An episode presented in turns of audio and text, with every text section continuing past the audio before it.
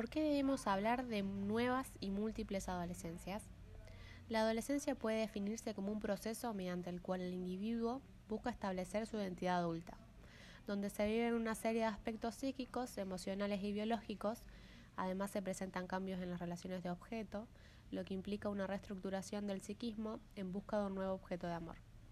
Este es un proceso doloroso donde ocurren duelos necesarios en los cuales el objeto amado ya no existe y se debe descaquetizar el objeto, recuperando su líbido para poder desplazarla a un nuevo objetivo. Según Arminda Averasturi, eh, los procesos que suceden en el duelo se han dividido en tres etapas. Negación, que es un mecanismo por el cual el sujeto rechaza la idea de pérdida. Resignación, admite la pérdida desapego, se renuncia al objeto, se produce la adaptación a la vida sin él, permitiendo próximamente el apego a nuevos objetos. Además, debe superar tres duelos para convertirse en adulto. Por el cuerpo infantil, el adolescente sufre cambios importantes y rápidos en su cuerpo, sintiéndose ajenos. El duelo por el rol infantil y la identidad infantil. Perder el rol le obliga a renunciar a la dependencia y aceptar responsabilidades y el duelo por los padres de la infancia. Implica renunciar a su protección y sus figuras idealizadas, esto lo deja desamparado y al ver las fallas de sus padres, decide no querer ser como determinados adultos, eligiendo otros como ideales. Pero entonces, ¿con quiénes se identifican los adolescentes actuales? ¿Cuál es el papel del adulto en la búsqueda de la identidad del adolescente?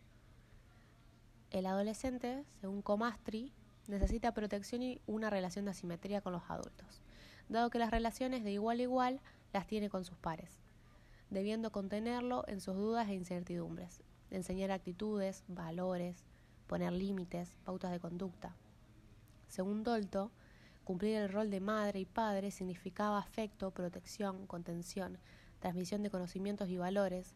Actualmente esta función se encuentra descontracturada, y los adultos ya no cumplen con lo descrito e inclusive intercambian los roles con, con los adolescentes, con sus hijos, encontrándose obligados a ser padres de sí mismos.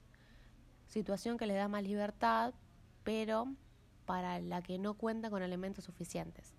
Los adolescentes carecen de reglas y se autopaternalizan, y paulatinamente conquistan un lugar de autonomía frente a la toma de decisiones, teniendo que tomar modelos identificatorios externos a su familia, encontrándolos usualmente en personas que alegan concentrar el éxito, jugadores de fútbol, youtubers, influencers, instagramers. Y como menciona Deborah Cantor, la autoridad se encuentra distribuida debido a que los referentes de las agencias socializadoras tradicionales ya no presentan el monopolio de la autoridad para los jóvenes.